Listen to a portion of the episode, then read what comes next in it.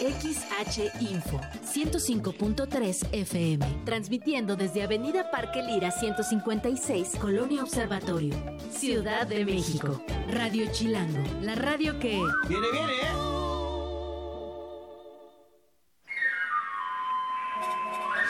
¿Qué chilangos pasa?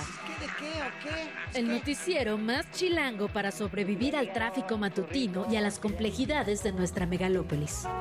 Conducido por Luisa Cantú y Luciana Weiner. ¿Qué chilangos pasa? La información necesaria para amanecer, sobrevivir y disfrutar en la capital del país. Queremos que ustedes gocen. Música para bailar, señor. Aquí comenzamos. Tengo la obligación 7 de la mañana con 2 minutos, hoy es martes 2 de enero, suena Amor y Control de Rubén Blades. Se presentó entre el 31 de diciembre del ya dejado atrás 2023 y el 1 de enero, ayer del 2024, en Paseo de la Reforma, concretamente en la Glorieta de la Huehuete para recibir este año nuevo acompañado de 120 mil personas. El cantautor panameño interpretó también emblemáticas rolas como Las calles, País portátil, Ojos de Perro Azul, Tambor, Juan Pachanga y El Padre Antonio. Muy, muy buenos días. Muchísimas gracias por estar con nosotras y con nosotros en qué chilangos pasa ya en este iniciante 2024. Inauguramos la temporada de hacer la broma de tías de no nos hemos visto desde el 2023. En esta cabina obviamente ya se hizo. Pues ya sabe que la información no descansa, así que hoy tenemos los reportes de todo lo que ha pasado en Chilangolandia, en México y en el mundo. Vamos a estar platicando con Ernesto Núñez, nuestro explicador político sobre lo que se prevé para este año, uno electoral.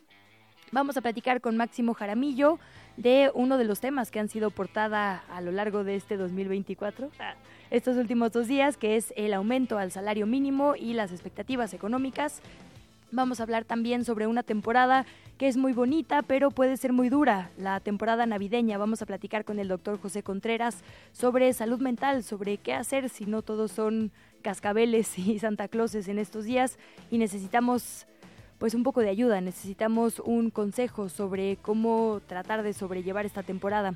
Y por supuesto cerramos este espacio con el doctor Mauricio Rodríguez, vamos a hablar de las expectativas en materia de salud para un año ya no de pandemia, pero sí con la COVID como una enfermedad endémica un año que inicia con una megafarmacia y con una transición hacia el IMSS Bienestar. Muchísima información, vamos a platicar de las noticias de última hora, hay mucha información que viene desde Japón y por supuesto alertas aquí en la capital del país, sobre todo por mal clima y por mala calidad del aire. Arrancamos. Las chilangas y los chilangos recibimos este año nuevo con el aire muy, muy contaminado. Desde las primeras horas de ayer, de este primero de enero del 2024, la Comisión Ambiental para la Megalópolis reportó mala calidad del aire, por eso se activó la fase 1 de la contingencia ambiental. Se levantó a eso de las 18 horas ayer, cuando solo se presentaba mala calidad del aire todavía en la estación Tlanepantla. El resto de las estaciones de la zona metropolitana del Valle de México ya tenían aceptable o buena calidad del aire en sus mediciones. El organismo explicó que la contaminación se debió especialmente a la quema de pirotecnia y también a las fogatas que las personas acostumbramos a hacer en el contexto de estas celebraciones por el Año Nuevo. Se hace un llamado, por supuesto, a abstenerse de realizarlas. Hoy por la mañana, el índice de la calidad del aire reporta que esta sigue siendo mala solo en la estación que está en Santiago, Acahualtepec, en la alcaldía de Iztapalapa. Ayer, por cierto, esta eh, esta estación tenía la etiqueta de muy mala, mientras que en otras había regular. Ese promedio fue el que nos dio la fase 1 de contingencia. Se prevé que las condiciones, estas en las que estamos a esta hora del día, permanezcan durante todo este martes hasta la tarde, cuando las rachas de viento de hasta 20 kilómetros por hora puedan disipar algunas de estas partículas contaminantes. Recuerde que puede usted revisar en tiempo real la calidad del aire de la estación que tiene más cercana en la app de la Ciudad de México. Ahí hay un apartado que dice clima y si usted le pica, solito le reporta la estación más cercana junto a usted. Tiene también las recomendaciones a seguir de acuerdo con la calidad del aire y el impacto de los rayos UV. Por ejemplo, aquí en Miguel Hidalgo tenemos buena calidad del aire y sí se puede hacer ejercicio o actividades al aire libre, se puede estar actualizando en tiempo real todo el día. Lo que sí continúa son las bajas temperaturas, chamarras, abrigos, las capitas de ropa que siempre les recomendamos en este espacio van a ser más que necesarias. La Secretaría de Gestión Integral de Riesgos y Protección Civil informó que se activó la alerta naranja por pronóstico de bajas temperaturas y heladas hasta eh, para este martes 2 de enero, sobre todo al amanecer. Hablamos de demarcaciones como Álvaro Obregón, Coajimalpa, Magdalena Contreras, Milpa Alta, Tlalpan y Xochimilco. Se pronostican temperaturas entre los 1 y 3 grados Celsius de las 0 y hasta las 8 horas de esta mañana. La alerta amarilla está activa por pronóstico de temperaturas bajas en las demarcaciones Azcapotzalco, Benito Juárez, Coyoacán, Cuauhtémoc, Gustavo Amadero, Iztacalco, Iztapalapa, Miguel Hidalgo, Tláhuac y también Venustiano Carranza. Se esperan aquí temperaturas de 4 a 6 grados entre las 0 y 8 horas. Las recomendaciones son tres capitas de ropa, usar crema para proteger e hidratar la piel del frío, evitar exponerse a cambios bruscos de temperatura, tomar mucha agua y consumir frutas y verduras que sean ricas en vitaminas A y C. En la información política, luego de la crisis de diciembre al interior del Tribunal Electoral del Poder Judicial de la Federación, Ayer, primero de enero, la magistrada Mónica Soto ya asumió la presidencia de este máximo órgano jurisdiccional tras, lo sabemos, la renuncia un poco forzada del magistrado Reyes Rodríguez Mondragón, una renuncia a petición de tres de sus cinco integrantes. Con ello, será bajo su gestión, la de Mónica Soto, que se revise y en su caso valide el proceso electoral de este 2024. No es cosa menor, hablamos de la renovación de la presidencia de la República y 20.000 cargos más de elección popular. La magistrada Soto Fregoso señaló que tiene el compromiso, no solo suyo, sino de las cinco personas que integran la sala superior, para que sea plenamente garantizado el proceso electoral de este año. Hizo también un reconocimiento al ahora, desde ayer, expresidente Reyes Rodríguez Mondragón. Después de la respidez entre ambas partes, dijo que se trata de un jurista de muy alto nivel. Dijo que su trabajo es necesario para el buen desempeño de la institución. Ayer fue su primer día de actividades e hizo un recorrido por las instalaciones del tribunal, justo de la mano del magistrado Felipe Fuentes Barrera. Los mensajes y buenos deseos por este año nuevo llegaron desde diferentes actores políticos. Uno de ellos, por supuesto, fue el presidente Andrés Manuel López Obrador. Lo hizo desde Palenque, Chiapas, estaba por allá porque este fin de semana se inauguró una nueva etapa del tren Maya. El mandatario mandó a las mexicanas y a los mexicanos un mensaje de felicidad y les pidió que no se sufra por ninguna calamidad. Les deseó más bien eso para el 2024. El mensaje fue difundido a través de todas las redes sociales, las suyas y las de gobierno, y también hizo una referencia a este el último año de su administración. Envío a todos los mexicanos mi deseo de felicidad. Eso es lo que más anhelo que nos vaya bien a todos en este año 2024, a todos, que le vaya muy bien al pueblo de México, que no se sufra por ninguna calamidad. En la agenda para el día de hoy, el presidente López Obrador prevé dar la primera conferencia del año desde Centro Tabasco en las instalaciones del 37 Batallón de Infantería. Un poco más adelante le actualizamos lo que se diga por allá. También este primero de enero se cumplieron 30 años de la fundación del Ejército Zapatista de Liberación Nacional, el EZLN, y 20 años de la fundación de los Caracoles, estas regiones, estos municipios autónomos de los zapatistas, por lo que se han llevado a cabo varias actividades y hecho varios pronunciamientos. Los mensajes coinciden en la exigencia de autonomía y en la denuncia por la violencia que se vive en Chiapas. Nosotros vamos a seguir este camino y nos vamos a defender. No necesitamos matar a los soldados ni a los malos gobiernos, pero si vienen, nos vamos a defender. Son las palabras del subcomandante insurgente Moisés, vocero actual del EZLN, en un pronunciamiento que leyó durante la celebración que se llevó a cabo en el Caracol Resistencia y Rebeldía Un Nuevo Horizonte. Es lo que vamos a estar haciendo a lo largo de estos años. pueblo manda y el gobierno obedece y los medios de producción es en común y es el pueblo la que va a ver. Han estado circulando en los diferentes medios de comunicación estos videos de las y los zapatistas pronunciándose, organizándose, bailando incluso al son de Panteón Rococó y por supuesto la fotografía que también ha sido destacada por muchísima prensa es la del capitán, hoy capitán Marcos, en ese entonces subcomandante, que fue una parte medular fue por quien se difundió la lucha zapatista e hizo su aparición en el 30 aniversario de este levantamiento armado. En un cambio de tono, mucha atención a las personas que fueron afectadas por el paso del huracán Otis en Acapulco Guerrero y que todavía no se han inscrito para recibir apoyos por parte del gobierno. Hoy Hoy martes, la Secretaría del Bienestar informó que las personas rezagadas pueden acudir a los módulos del bienestar que les correspondan y hasta el domingo 7 de enero. A través de un comunicado se indica que para ubicar el módulo del bienestar correspondiente se puede consultar junto con CURP en mano en la página oficial de la Secretaría del Bienestar, que es gov.mx diagonal bienestar. Hay que dar clic en la liga que dice pago de rezago.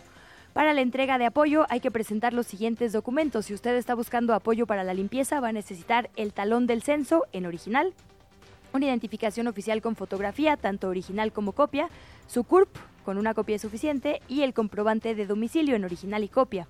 En caso de que quiera apoyo ya no solo de limpieza, sino de reconstrucción, se necesita el talón de cobro de apoyo para la limpieza, una identificación oficial con foto, la CURP y un comprobante de domicilio. Un grupo armado retuvo un autobús con 36 personas en una carretera de Tamaulipas el pasado 30 de diciembre. De acuerdo con las autoridades estatales, hay por lo menos 31 personas que llevan ya dos días en calidad de desaparecidas. A través de un breve comunicado, la vocería de seguridad de ese estado informó que son personas originarias de diferentes nacionalidades. Se detalla que se trató de un autobús del grupo Senda con número de serie 9570. 36 personas viajaban a bordo y a las 19 horas con 26 minutos del 30 de diciembre fueron detenidas y obligadas a descender de este autobús en el que viajaban. Textualmente dice el comunicado de la vocería. La unidad había salido de Reynosa con destino a Matamoros. El reporte del incidente fue realizado por el operador de la unidad acudiendo al llamado personal militar de la Guardia Nacional y de la Guardia Estatal para realizar las indagaciones correspondientes y escoltar la unidad hasta la central de Matamoros.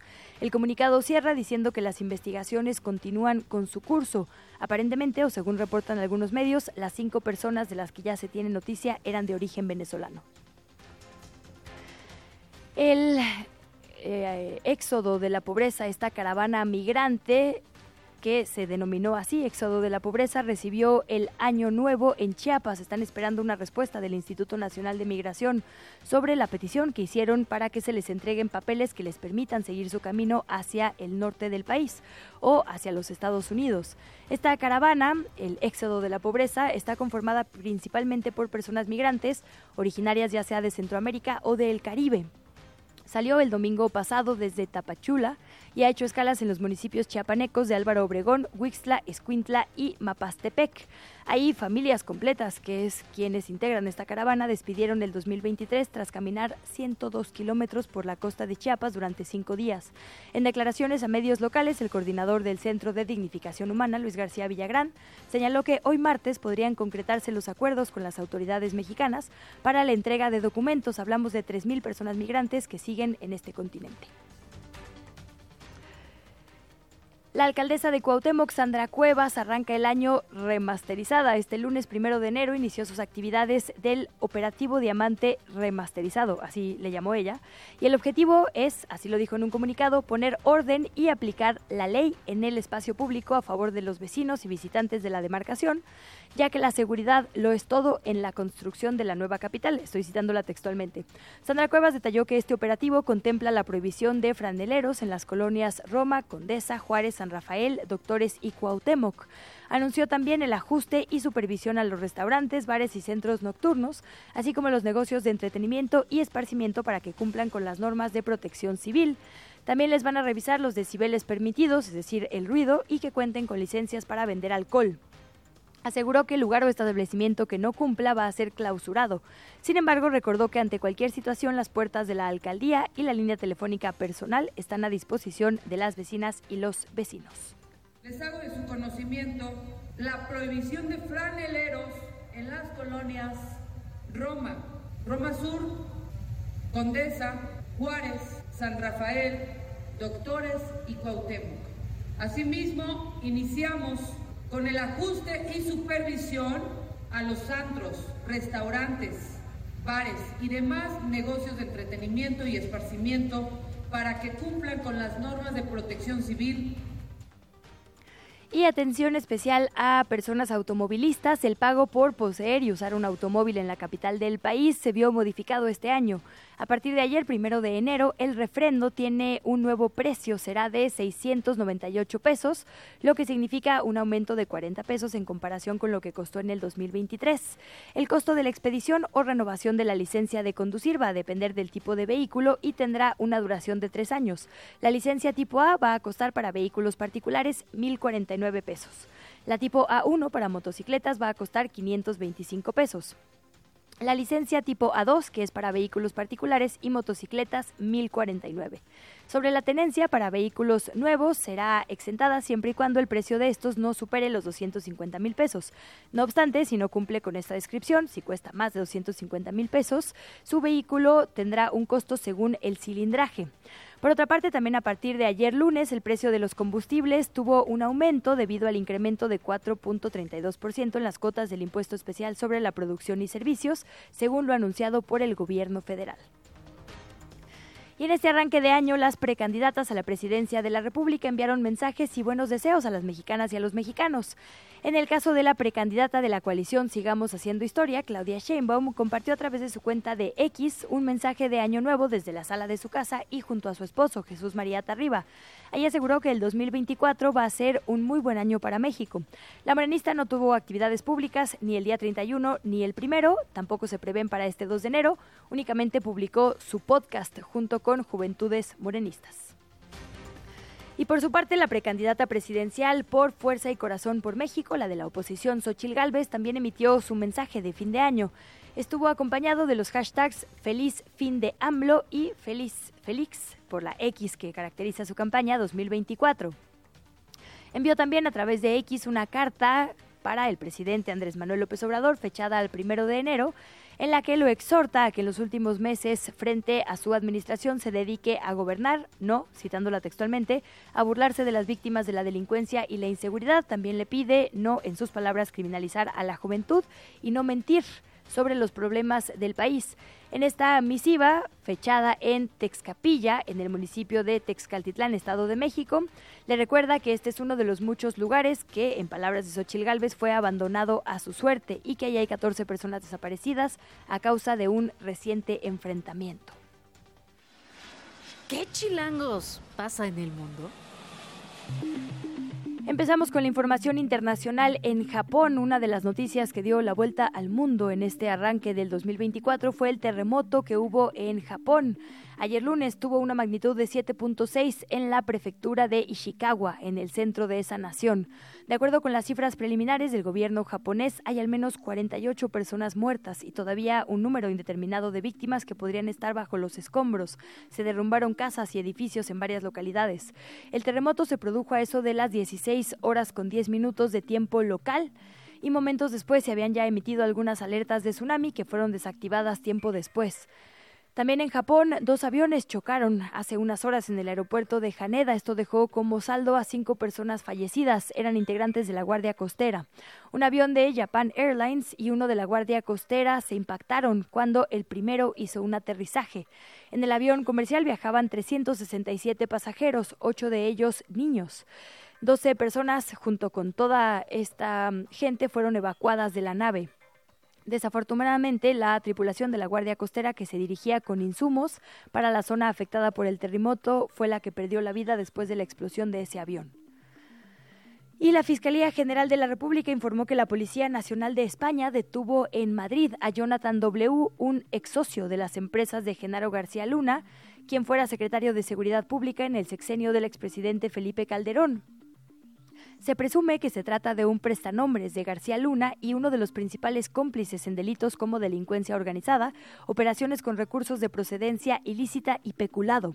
A través de un comunicado, la dependencia detalló que una vez que la FGR obtuvo la ficha roja internacional de la Interpol y mediante la participación oportuna de las autoridades de ese país, el pasado 31 de diciembre se pudo detener a Jonathan W., quien se había dado a la fuga y ahora será sometido a un procedimiento legal de extradición ante las autoridades judiciales del Reino de España. La Fiscalía señaló en un comunicado que la acción es fundamental para dar seguimiento a las investigaciones en contra del exsecretario de Seguridad Pública. El líder de la oposición en Corea del Sur, Lee Jae-myung, fue apuñalado con un arma blanca durante una visita a la ciudad portuaria Busan, en el sureste del país. De acuerdo con medios internacionales, Lee, del Partido Democrático, recibió una puñalada del lado izquierdo del cuello. Esto pasó a las 10 horas con 27 minutos del tiempo local cuando estaba dando una conferencia de prensa ante periodistas. El agresor fue detenido en el lugar de este suceso. Tanto el presidente surcoreano como el líder del gobierno y el conservador Partido del Poder Popular han condenado con dureza este ataque y pedido que se investigue a fondo lo sucedido. El primer ministro israelí Benjamín Netanyahu sufrió ayer lunes un revés judicial en medio de los ataques en contra de la franja de Gaza. El Tribunal Supremo invalidó una parte de su muy controvertida reforma judicial, que por cierto estuvo produciendo protestas multitudinarias, además de las que hay actualmente por la guerra, desde el año pasado. La reforma evitaba, entre otras cosas, por ejemplo, nombramientos o que el Poder Judicial pudiera decidir sobre la razonabilidad de decisiones tomadas por el propio gobierno o la Neset, el Parlamento israelí, es decir, que pudiera revisar, digamos, reformas o decisiones gubernamentales. Ocho de los quince jueces de este tribunal, que sería el equivalente, digamos, a nuestra, a nuestra Suprema Corte de Justicia, votaron a favor de invalidar esta reforma porque, y cito textualmente sus palabras, causa un daño grave y sin precedentes a las características fundamentales de Israel, como es el Estado democrático. Estas son las palabras del propio Tribunal Supremo. Según sondeos que se han estado publicando en los últimos días en diferentes diarios israelíes, Netanyahu se encuentra en uno de sus momentos más bajos de popularidad. Los ataques en contra de la población civil en Gaza, que por cierto a los cortes de esta mañana suman ya más de 22 mil personas asesinadas, y este intento de reforma han logrado que el 47% de la población que lo votó, que votó a su partido, se arrepienta. Actualmente, su partido tenía 32 de 120 escaños en el Parlamento. De acuerdo con estos sondeos, si hoy hubiera votaciones, lograría únicamente 17. Son las 7 de la mañana con 24 minutos. Antes de irnos al primer corte de esta, la primera emisión informativa del año, le invitamos a que nos cuente qué cenó, cuáles son sus propósitos del año nuevo, si no los tiene, no pasa nada. Cuéntenos en las redes sociales de Radio Chilango y particularmente en las de qué chilangos pasa. Ahí le estamos leyendo ya en tiempo real. Vamos a ir a una pausa y al regresar platicamos con Ernesto Núñez Albarrán. Nos va a hacer un cierre del 2023, que fue lo más importante que nos dejó la vida política y la vida electoral en el año que dejamos atrás y que se viene para este 2024. Hay que recordar que hay una elección de más de 20 mil puestos de elección popular. Hablamos de elecciones en nueve estados, de la de la presidencia de la República, la renovación completa de las cámaras y esto no significa un reto menor ni para el INE ni para el Tribunal Electoral, que por cierto estrena presidenta. De todo esto hablamos a la vuelta. Quédese, volvemos. Son las 7 con 30 minutos. Platicamos con Ernesto Núñez Albarrán. Él es periodista y subdirector de información en Animal Político, alguien que ha cubierto durante muchísimos años a los partidos políticos, al INE, antes IFE y los procesos en general de nuestro país. Nos hace un corte sobre lo que viene en este 2024. Escuchamos. La entrevista. ¿Ya estás grabando? Ernesto, estamos ya en el 2024, que entre muchas cosas a seguir destacan las elecciones del verano. Obviamente tenemos toda la mira puesta en la contienda presidencial histórica por la participación de mujeres y la posibilidad de tener a una mujer presidenta, pero hay, si no me equivoco, 20 mil cargos. ¿Qué nos dices que tenemos que seguir ya en este tiempo de campañas rumbo al próximo junio? Pues sí, Luisa, eh, efectivamente es un año bien interesante en el que, digamos, lo más destacado del año, la verdad, yo diría es obviamente las elecciones, porque es una renovación casi total de los poderes públicos en México. Es decir, renovamos a la presidencia, renovamos las dos cámaras del Congreso Federal, Senado y Cámara de Diputados, se renuevan nueve gubernaturas, o bueno, ocho gubernaturas y la jefatura de gobierno de la Ciudad de México, y se renueva, Luisa, eh, el municipios de 30 estados y congresos locales de 31 estados. Eso lo vuelve una elección total, una elección muy compleja. Eh, la elección municipal a veces los, los llamados medios nacionales como que no le metemos mucha atención, pero me parece que ahí es donde van a estar las batallas cruciales por el dominio de territorios.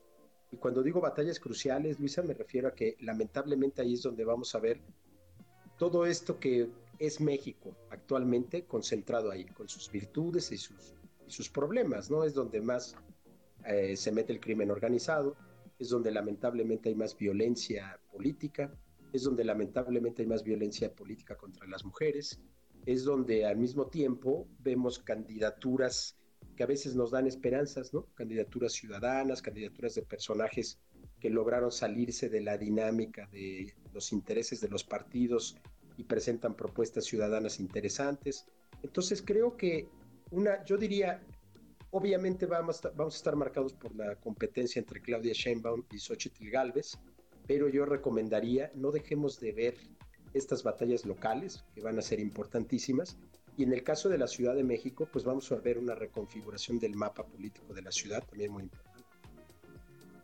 ¿Qué autoridades tienen que estar específicamente atentas? Ya lo decías, por el tema de seguridad, obviamente tiene que haber un resguardo que dé certeza a la gente para salir a votar que le toca a las entidades, digamos, de seguridad. Pero también el 2023 que dejamos atrás, Ernesto, fue un año en el que hubo turbulencias tanto en el INE como en el Tribunal Electoral, a donde finalmente llegan muchas de estas denuncias si es que se impugna lo que, eh, lo que pasa en los órganos locales, en los tribunales locales. ¿Cómo pones, digamos, la responsabilidad y la mira en cada una de las entidades que se va a, que va a participar, digamos, de alguna forma u otra en el 2024? Sí, lamentablemente una de las notas, digamos, más llamativas de cierre de año, o sea, en diciembre lo que vimos fue una crisis que estalló primero en el Tribunal Electoral por la precipitada o más bien obligada renuncia de Reyes Rodríguez, eh, la, probable llegada en estos primeros días de enero de algún magistrado o magistrada a la presidencia, eh, que dejó ver, como lo llegamos a comentar en su momento, pues cómo, cómo ese tribunal sí está muy presionado por fuerzas políticas, por intereses a veces ajenos a la política y que lamentablemente ahí están. Y lo cerramos también con, una, con un, por lo menos un choque de trenes en el INE, entre dos posturas muy que comienzan a convertirse en bloques y que me parece muy lamentable. El, por un lado, los consejeros afines a la presidenta Guadalupe Tadei y con una postura, yo diría, muy complaciente con los partidos políticos, especialmente con el partido en el poder. Le bajan multas a los partidos, no, no sancionan omisiones como, por ejemplo, no reportar sus impuestos al SAT o, no, o no sancionar como debieron este espectáculo de las corcholatas, ¿no? De donde vimos gastos no reportados y donde vimos acciones absolutamente ilegales de anticipación de la precampaña. Y por otro lado, consejeras y consejeros que han dicho que, que, que, quieren defender la autonomía del INE, pero que a veces en esa defensa parecen, parecerían contrarios a la fuerza política en el poder. Y entonces esto ha polarizado también al Instituto Electoral. Y me parece que vamos por primera vez, Luisa, en mucho tiempo, quizá desde 2006, a una elección en donde lamentablemente las fuerzas políticas ya no tienen consenso en torno al árbitro. Y, lo digo así porque eso fue el origen del conflicto postelectoral en 2006. Recordarás que cuando se eligió a Luis Carlos Ugalde, el PRD entonces, eh, con una presencia muy importante del entonces jefe de gobierno López Obrador, no participó de la elección de Luis Carlos Ugalde y desde el principio dijo este árbitro no nos gusta. Hoy vemos ya a Xochitl Galvez descalificando al INE, diciendo que ese INE no le gusta, que el INE ya fue tomado, y eso me parece que es un ingrediente bien peligroso de esta elección. Es un ingrediente que no tuvimos en 2018, por ejemplo, que es un ingrediente que se tuvo en 2012, pero que no fue, el, no fue digamos, lo más relevante de la campaña, ¿no? Y, y como sí fue en 2006. Entonces yo apuntaría eso como un problema. Y finalmente te diría, el, sistema electoral descansa sobre tres grandes instituciones, el Instituto Nacional Electoral, el Tribunal Electoral y finalmente la Fiscalía de Delitos Electorales, que es una pena, querida Luisa, pero eh, el maestro Ortiz Pinchetti francamente ha sido totalmente invisible en estos años. Es una fiscalía que está de adorno, es una fiscalía, ¿cómo puedes imaginarte, Luisa, que en un país tan complejo como México, la Fiscalía no haya abierto un solo proceso de investigación por un delito electoral en todos estos años. ¿Tú crees que alguien puede creer que en México no se cometen delitos electorales? Y sin embargo la Fiscalía está simplemente dormida. Lleva cinco años totalmente inactiva. Lo, repito, es una, es una lástima porque pues todo el mundo hubiera esperado otra cosa del maestro Ortiz Pinchetti, que es uno de los grandes constructores de las instituciones electorales en México. Rumbo a este 2024, otra fuerza donde ha habido choques son precisamente los partidos políticos. En, estas, en estos dos grandes bloques que se armaron, digamos, el de oposición y el de Morena y sus partidos aliados, el del partido en el poder, eh, pues se han designado precisamente candidaturas que han significado roces, descontentos de sus propias militancias y rompimientos importantes. No hemos visto a figuras que habían sido importantes electoralmente para ciertos partidos ya desvincularse.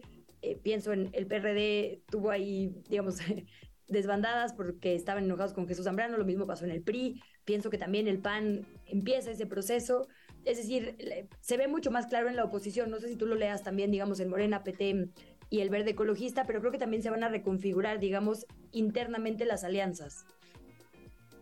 Sí, y mira, lo empezamos a ver hacia finales del año pasado, desde noviembre, diciembre, con el asunto del pleito por las candidaturas al Congreso.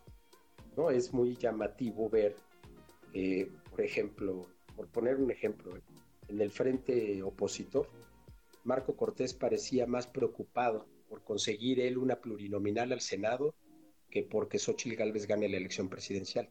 O Alejandro Moreno, no sé si viste una publicación que hicimos el año pasado, el, una cuarta parte de los spots del PRI no tienen a Xochitl Gálvez en el spot, sino a Alejandro Moreno diciendo que los priistas no son perfectos. Y si uno camina por la avenida Insurgentes Norte, lo que uno ve en el edificio del PRI, ese edificio enorme que está ahí, es un retrato gigantesco de Alejandro Moreno, en donde uno se pregunta cuál será realmente la apuesta del PRI y del PAN. ¿Realmente quieren ganar la elección presidencial o solo quieren llegar al Congreso estos dirigentes en un proyecto más bien personal para mantener vivas sus prerrogativas? En el caso de Morena, el PT y el Verde, me parece que sí les costó trabajo el acuerdo para afianzar las candidaturas al Senado, a la Cámara de Diputados, las candidaturas locales. Eh, para que se dé una idea, el auditorio, Luisa, son más de 3.500 candidaturas, digamos, unipersonales. El INE habla de 20.000 cargos, pero porque mete ahí las sindicaturas y las regidurías. Pero si uno se va solamente a alcaldías, diputaciones locales, diputaciones federales, gubernaturas, Senado y la presidencia, son 3.500 cargos. Quiere decir que cada coalición tiene que encontrar acuerdos para 3.500 candidaturas, lo cual se dice fácil, pero es, en términos de arreglo político, es una locura, porque pues hay intereses locales, hay dinámicas en los estados, hay estados donde uno no lo creería, pero el partido fuerte de la coalición de Sheinbaum, por ejemplo, es el PT, o estados donde el partido fuerte es el Verde. Uno pensaría que Morena domina todo, pero si ya te vas a la particularidad local, encuentras ese tipo de cosas y, ahí eso vuelve muy complejo ese arreglo. Sin embargo, me parece que lo resolvió mejor la coalición gobernante, Luisa, que la coalición opositora. Incluso en la coalición opositora, hoy, hoy en día, o por lo menos hasta finales de diciembre, no sabíamos quiénes iban a ser sus candidatas en Tabasco y en Chiapas a la gobernatura. Tenían todavía muchos problemas para decidir esas candidaturas que son las más vistosas. Imagínate lo que estaría ocurriendo a nivel ya municipal y a nivel de diputación local. Entonces creo que esa, eso también es bien importante porque después de 2024 tendremos que analizar cómo quedan los partidos políticos, Luisa. Porque al final los partidos políticos, pues nos gusten o no nos gusten, desprestigiados o no, son los pilares del sistema democrático en México y son los que llevan la representación popular a las cámaras. Entonces va a ser bien interesante ver cuáles son los saldos de la elección 2024 para estos partidos. Probablemente veamos al PRD perdiendo el registro, hay que ver si MC sobrevive a una elección sin una candidatura presidencial atractiva. A estas alturas todavía no sabemos quién va a ser. Se dice que será a mediados, a mediados de enero cuando se sepa. Pero esa reconfiguración de los partidos me parece que va a ser muy, muy, muy importante también a, a seguir en este... Pues ahora sí que cuando hagamos el postmortem de la elección después del 2 de junio. Ernesto, cerramos el 2023 de acuerdo con una de las últimas encuestas de De las Heras de diciembre con una popularidad del presidente López Obrador entre 70 y 80%. Creo que simpaticemos con él o no es un fenómeno nunca antes visto en la historia reciente de nuestro país. Y el 2024, como tú has apuntado muy bien en diferentes análisis, es también el fin de esta figura. Pues sí, digo, políticamente al menos, él ha dicho que se va a retirar una vez que concluya su sexenio. Eh, yo, yo soy de los que le cree, es decir, yo no soy de estos que piensa que va a estar ahí desde desde Palenque, Chiapas, manipulando, no sé qué, la verdad yo no creo. Eh, y creo que vale la pena hacer una, habrá, valdrá la pena, yo creo que en este año hacer una reflexión importante sobre lo que implicó el López Obradorismo. Llevamos, Luisa, y como bien dices tú, nos guste o no nos guste, nos caiga bien o mal, pero todo el primer cuarto del siglo XXI mexicano tiene una figura política dominante que es Andrés Manuel López desde que llegó a la jefatura de gobierno de la Ciudad de México en el año 2000 y que prácticamente ha sido una figura constante y permanente de la política mexicana. Ha sido el referente en, torno al cual se, se alían personas respaldando un proyecto al que él denomina la Cuarta Transformación y en contra del cual se han, se han organizado muchos eh, grupos, muchos eh, intereses que han tratado de frenarlo. lo, lograron frenar en dos elecciones presidenciales hasta que ganó en 2018.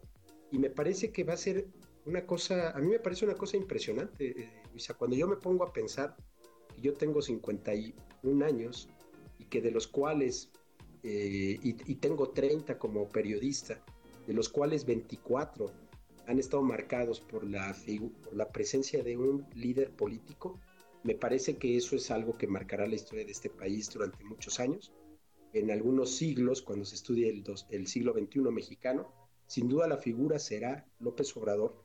Y el hecho de que concluya su mandato eh, el 30 de septiembre de este año, creo que también nos obligará, por un lado, al balance necesario, ¿no? ¿Cómo está el país? ¿En qué se avanzó? ¿En qué hay más problemas? ¿Cuáles problemas se resolvieron? ¿Cuáles se agravaron? Eh, ahí hay muchas asignaturas pendientes y habrá que analizarlas con frialdad. Y la historia, digamos, como se dice, la historia juzgará, ¿no? la administración de López Obrador, eh, pero sin duda, al día siguiente de que él deje el poder y se vaya, este país tendrá que empezar a construir otros referentes para analizar la política y para las estrategias. Empezando por la nueva presidenta, quien sea de las dos candidatas, pues tendrá que empezar a construir nuevos referentes políticos. Pero sí, me parece que uno de los grandes hitos de 2024 será el ocaso del López Obradorismo. Te robo un minuto más. ¿Ves una figura que pueda llenar los zapatos de este liderazgo? ¿O construir uno distinto pero de ese tamaño? En la oposición, desde luego, no. La verdad, no creo que Xochitl Galvez tenga eso. Eh, y en el caso de Claudia Sheinbaum, yo creo que ese es su principal desafío.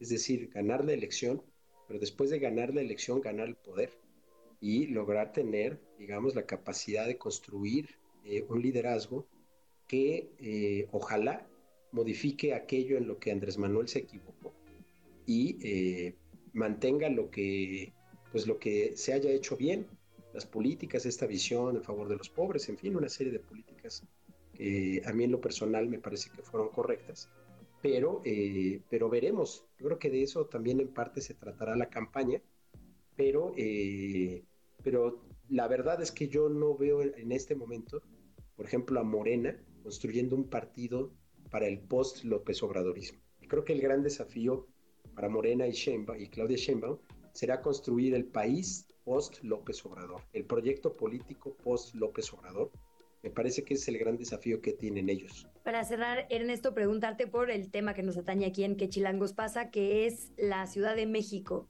Hasta este momento pareciera ser que también el puntero es Clara Brugada de Morena, pero bueno, faltan todavía muchos meses. La otra opción es, como tú lo has escrito muy bien, literalmente el candidato que representa todo lo contrario, ¿no? Son como polos, digamos, interesantes porque son literalmente polos. ¿Qué ves para la ciudad? Pues sí, eso una elección muy polarizada.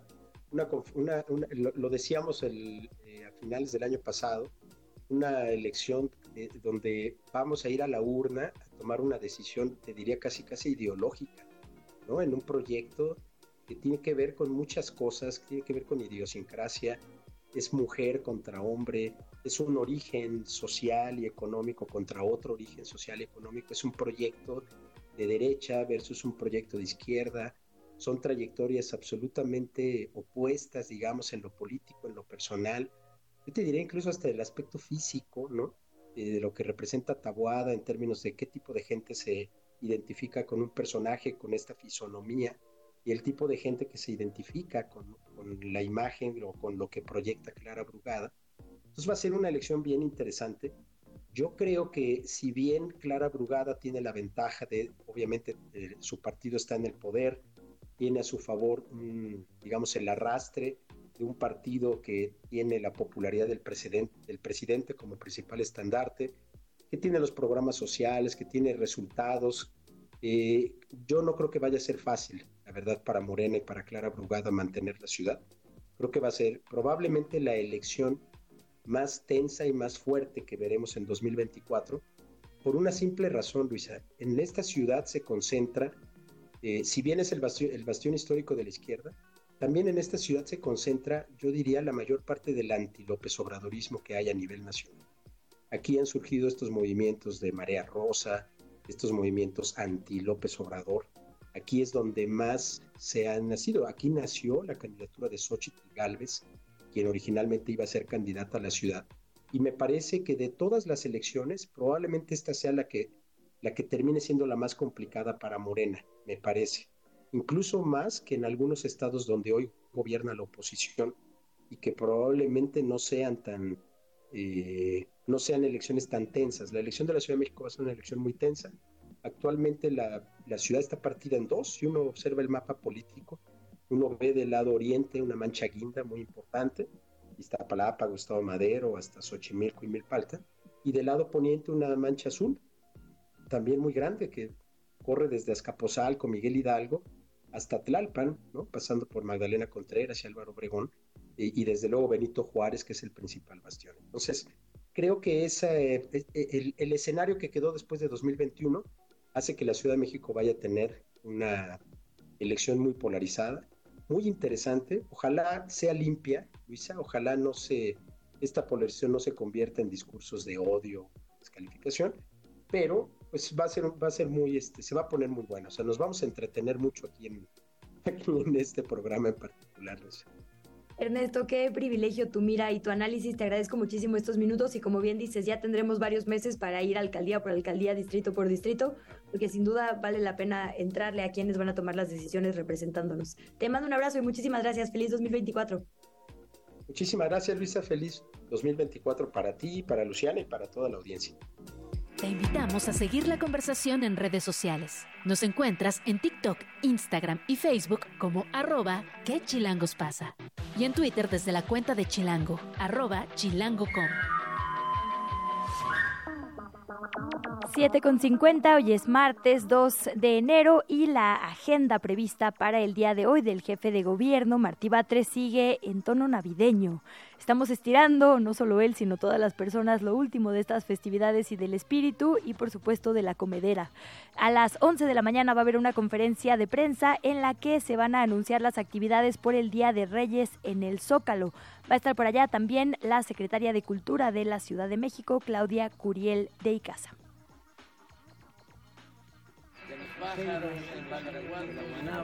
La mañanera. Quieren prohibirla, imagínense. Este martes, la conferencia matutina del presidente Andrés Manuel López Obrador, la primera, por cierto, de este 2024, se llevó a cabo desde Tabasco. Por allá, la secretaria del Bienestar, Ariadna Montiel, hizo varios anuncios. Por ejemplo, que desde mañana, miércoles 3 de enero, va a comenzar el pago de la pensión del bienestar para las personas adultas mayores y las personas con discapacidad. Para las personas adultas mayores tendrá un incremento que llegará a sumar los 6 mil pesos bimestrales detalló que el primer bimestre del 2024 habrá 12 millones 111 mil 111 derechohabientes de este programa y la inversión social anual en 2024 será de 465 mil 48 millones de pesos. Recordó también que a partir de este primero de enero se dio ya el aumento al salario mínimo, se lo hemos estado reportando en este espacio, será de 248.93 pesos diarios. Esto significa, según lo dicho en esta misma conferencia matutina, un aumento del 110% con respecto al 2018 en el poder adquisitivo. la pensión para personas con discapacidad será entregada a 1.482.451 personas y será de 3.100 pesos bimestrales. La titular del Bienestar, Ariadna Montiel, dijo que debido a que hay veda electoral, porque hay elecciones durante este verano, la dispersión de los fondos de la pensión del bienestar de los bimestres marzo, abril y mayo, también la de junio, será entregada en el próximo mes, a partir de febrero. Es información que está en desarrollo, la conferencia de prensa sigue en curso, se habló por allá también de lo sucedido en Tabasco, usted sabe que cada conferencia matutina cuando es en un estado tiene un corte de caja, digamos, de las cifras de esa entidad. El gobernador de Tabasco habló sobre la actividad económica, dijo que repuntó en 11.5% durante el 2023 y por ello será la tercera economía de mayor crecimiento en el país. Dijo que se generaron 80 mil empleos en esa entidad, gracias particularmente a grandes inversiones como la del tren Maya, el corredor interoceánico y también precisamente a los programas sociales. Seguiremos muy de cerca lo que sucede por allá, por lo pronto tenemos que ir a una nueva pausa. A la vuelta vamos a estar platicando con Máximo Jaramillo. Él es fundador e integrante del Instituto de Estudios sobre la Desigualdad y también de la famosísima cuenta de redes sociales Gatitos contra la Desigualdad, que se dedica a analizar las cifras económicas que tienen que ver con esto con la desigualdad y su combate y nos va a hablar sobre lo que sucedió el año pasado. Aquí le reportamos cosas muy importantes, la ley silla, el aumento del periodo vacacional a 12 días, no forzosamente consecutivos, pero bueno, es más del doble de lo que habíamos ganado desde el primer año las personas mexicanas, este aumento al salario mínimo y los pendientes que tenemos todavía para este 2024. Hablamos en los micrófonos de este espacio de la reducción de la jornada laboral, un asunto para el que por cierto vamos muy tarde en México, pero bueno, eh, que sigue todavía en la mira pública. Son las 7.54, permítanos una brevísima pausa y regresamos con esta conversación y muchas más en ¿Qué chilangos pasa? ¿Qué chilangos pasa? Regresamos. 7 con 58 tuvimos la oportunidad de platicar con Máximo Jaramillo Molina, él es investigador de la Universidad de Guadalajara, la UDG, y también coordinador del Observatorio de Desigualdades. Hablamos desde la redacción de ¿Qué Chilangos pasa? sobre el aumento al salario mínimo en nuestro país, que fue anunciado por el gobierno federal y que entró en vigor a partir de ayer, primero de enero. Es un aumento que se ha considerado histórico por ser del 20%. ¿Qué implica? ¿Cuáles son los efectos que va a tener en la economía formal, pero también quizá en la informal? ¿Es verdad esto que se dijo por muchas décadas sobre que podría tener efectos en la inflación? ¿Cómo impacta el bolsillo de las personas? Es decir, quienes no ganamos el salario mínimo también nos vemos beneficiadas y beneficiados por ello. Esto va a ayudar por fin a contrarrestar, a disminuir la enorme brecha de desigualdad en nuestro país. Esta es la conversación con Max Jaramillo. La entrevista. Bueno, pues amigas, amigos de Que Chilangos pasa en Radio Chilango, estamos muy, muy contentas en esta ocasión de poder eh, charlar nuevamente con Máximo Jaramillo Molina. Él es investigador de la UDG y coordinador del Observatorio de Desigualdades. Y bueno, ya saben también de esta cuenta que amamos mucho, Gatitos contra la Desigualdad. Y Máximo, muchísimas gracias por platicar con nosotros de temas eh, que nos interesan muchísimo a nivel nacional, pero también a las y los chilangos. Gracias. Muchas gracias, Elia, por el espacio y bueno, pues a, todo el equipo eh, con ustedes. Es, un gusto siempre poder estar por aquí para hablar de esos temas. Gracias. Pues muchísimos temas, evidentemente, hemos abordado contigo, te seguimos, ¿no? Ya como, como una referencia súper importante. En esta ocasión queremos detenernos con el tema de salario mínimo, porque bueno, sin duda es un, tema que nos, que nos ocupa y que nos atiende y, y, tratar de entenderlo, sobre todo cuáles van a ser estos impactos, ¿no? Para, para la sociedad. Eh, uno que ya se ha considerado máximo un aumento histórico del 20% y que se aplica a partir del primero de enero de 2024, o sea, ya a la vuelta de la esquina.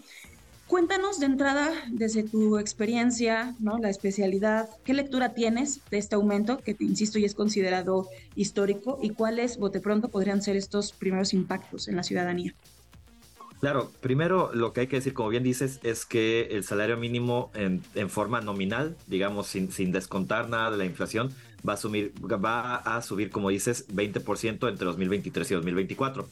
Ahora, eh, hay, digamos, Esto es histórico, como bien dices, porque eh, durante muchos sexenios, o sea, básicamente desde la década de los de finales de los 70 hasta hace antes de que comenzara este sexenio, la realidad es que el salario mínimo, en lugar de subir en términos eh, reales, iba bajando. ¿Qué significa en términos reales? Que a lo mejor subía algunos pesos entre un año y otro, y otro, pero realmente la inflación era más alta que el mismo aumento del salario mínimo. Entonces, en términos reales, descontando la inflación, realmente eh, alcanzaba para comprar menos cosas ese nuevo salario mínimo eh, que pasaba año con año, insisto, durante las décadas anteriores.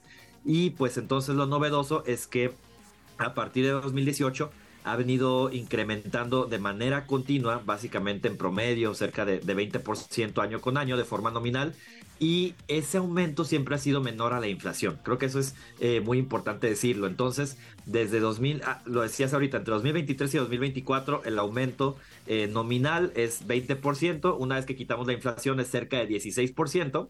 Pero eh, si sumamos todo el aumento que ha habido en el salario mínimo durante el sexenio, entre 2018 y 2024, lo que encontraremos es que básicamente ha aumentado 140%, eh, insisto, antes de quitar la inflación.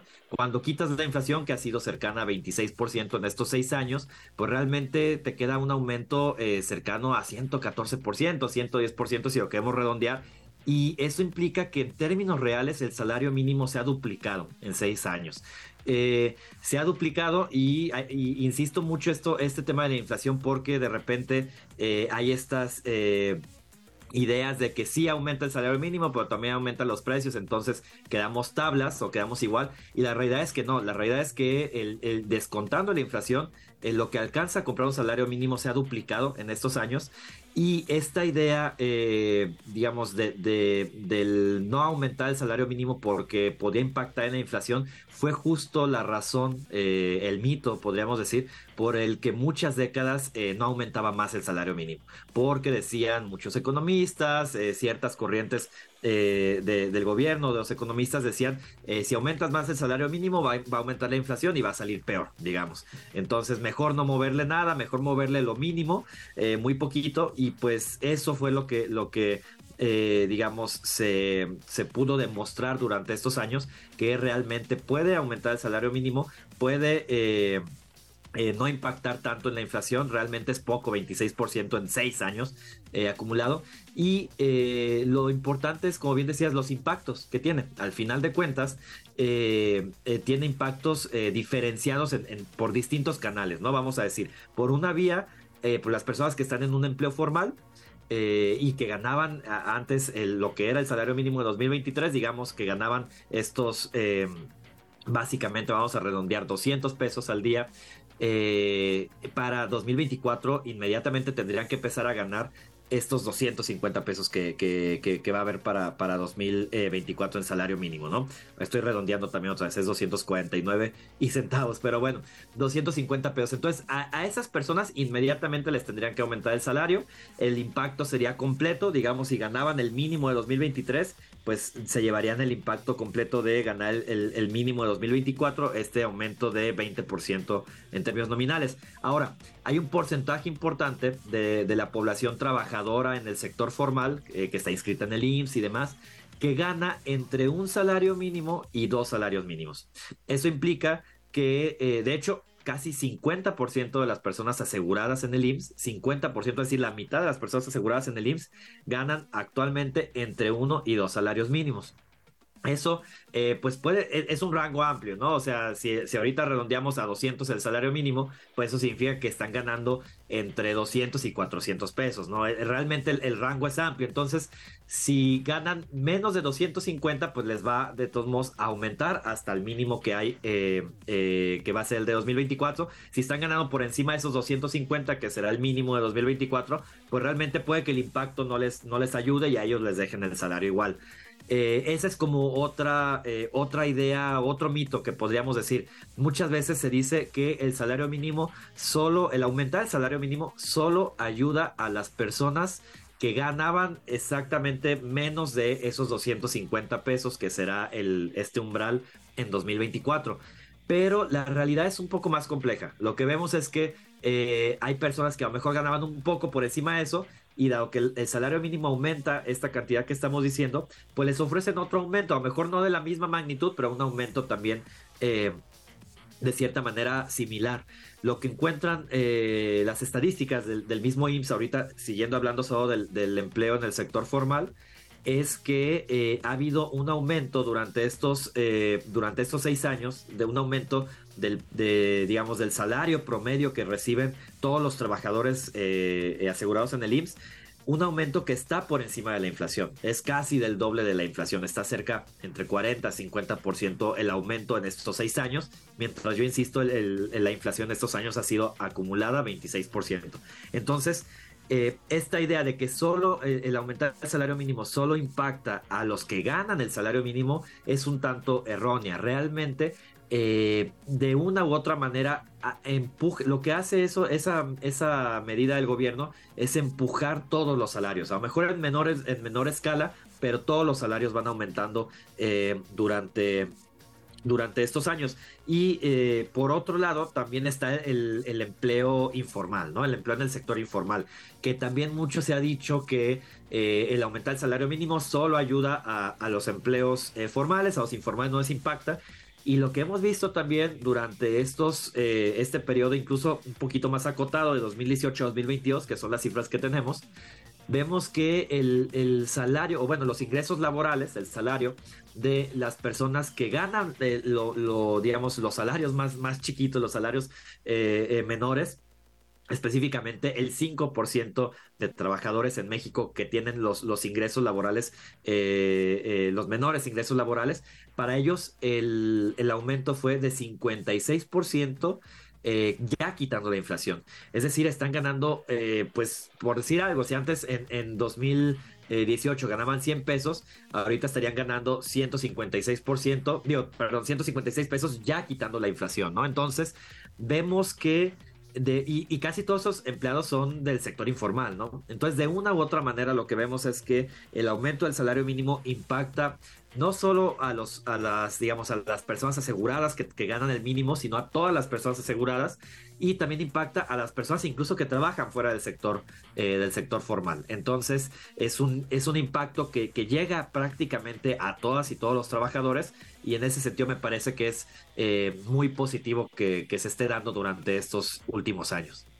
Claro, y que te genera una cascada de beneficios que a la vez genera un ambiente o una base de estabilidad quiero, quiero suponer social, estabilidad económica, que si quieres ahorita abundamos en esto, pero eh, hablabas de estos mitos, ¿no? Eh, uno de ellos que también se señalaba mucho era de cómo impactaba esto a las eh, pequeñas y medianas empresas, sobre todo, ¿no? Por, por, la otra parte de los empleadores. ¿Qué tanto hay de cierto en esto, Max? Y bueno, también cómo si se genera también unas condiciones mejores a los pequeños y medianos empleadores, ¿no? En este sentido. Sí, a ver, lo, lo, primero es que, eh, porque justo, como bien dices, es, es un argumento que se ha usado mucho, ¿no? Hay que subir el salario mínimo porque impactas a los pequeños y medianos empresarios, ¿no? Y lo primero que digo aquí es, eh, no creo que nadie estaría en desacuerdo de que ganar 7.500 pesos al mes es como lo mínimo que debería ganar la población. O sea, eh, creer que, o a ver, eh, digamos, asumir que, que podría ser un trabajador que trabaje 48 horas a la semana por todo el mes y que solo le vas a pagar menos de 7.500 pesos me parece eh, hasta, digamos, hasta inmoral, eh, por decirlo así, o poco ético para quien sea que lo, que lo llegara a pensar, ¿no? Es un primer punto que al final cuentas se me sigue haciendo poco el salario mínimo. Y, y, lo digo por los mismos pequeños y medianos empresarios, que pues al final de cuentas no debería basarse su existencia en pagar salarios menores a 7.500. Debería basarse su existencia en otro tipo de, digamos, de, estrategias que generen ganancias suficientes para sobrevivir, ¿no? Eso es lo primero. Pero dejando de lado esa parte, eh, la Comisión Nacional de Salarios Mínimos, que es la que, eh, digamos, consensa estos incrementos salariales eh, junto con el sector empresarial y junto con el sector sindical, lo que estima es que, eh, digamos, saca un estimado de cuánto es el impacto del aumento eh, en el porcentaje, digamos, el aumento del salario mínimo, cuánto va a impactar en los costos que tienen estas empresas y divide ese impacto si son empresas eh, grandes, medianas o pequeñas, ¿no? Y, micro. Y lo que encuentra es que en las empresas grandes y, y medianas, el impacto es cercano al 2% del aumento de los costos laborales, eh, digo, perdón, del aumento de los costos de sus productos. Entonces, que aumente 2% por aumentarle 20% el, el, salario a, los, a, las personas que ganan el salario mínimo, pues la verdad es que no suena a un costo eh, muy, muy pequeño para un beneficio muy grande, ¿no? En el caso, eh, eso decía, es en el caso de las grandes y las medianas. Eh, entonces las medianas realmente no tienen un problema eh, importante en términos de cuánto les va a impactar el, el, aumento del salario mínimo en sus costos. En las pequeñas es donde y se incrementa un poco el impacto. Realmente en las pequeñas el impacto está por ahí del 10% que aumentarían sus costos debido al aumento del salario mínimo. Esto porque pues son las, las micro y pequeñas empresas las que más comúnmente pagan salarios que están pues cercanos o, digamos pagan salarios mínimos o cercanos al mínimo. Entonces son las que se impactarían más, pero eh, pues de todos modos 10% la verdad es que suena a un, a un costo que vale la pena asumir como sector empresarial, porque al final de cuentas, pues las pequeñas empresas pues siguen siendo empresas, ¿no? Eh, que el sector empresarial debería asumir pues con tal de mejorar los salarios de las personas pues más empobrecidas en el país, ¿no? Por otro lado, sí me parece que debería haber algún tipo de, y, las hay, pues, pero a lo mejor deberían aumentar todavía más eh, las digamos, las condiciones que da el gobierno para eh, eh, que operen eh, de una manera más sencilla, más este, eficiente y que puedan generar más ganancias las pequeñas empresas, ¿no? Las pequeñas y micro, pues debería buscarse alguna manera de, beneficiarlas, pero pues al final de cuentas no debería ser a través de, de, pagar salarios más bajos, ¿no? O sea, siempre creo que eh, eh, todos, incluso esas empresas, las, más pequeñas y micro, deberían estar a favor de aumentar el salario mínimo y tal vez pedir algún otro tipo de condiciones especiales para que puedan seguir operando y seguir generando pues los empleos que generan en el país. De esto, Max, tenemos alguna experiencia por parte del gobierno, sobre todo en estos últimos, en estos últimos años, ¿no? Donde ha habido un incremento del salario mínimo, ha habido una experiencia por parte del gobierno de, pues, poder, eh, pues, solventar por una parte a las pequeñas y medianas empresas y que esto vaya, ¿no? Como en beneficio general. ¿Has identificado algo en ese sentido?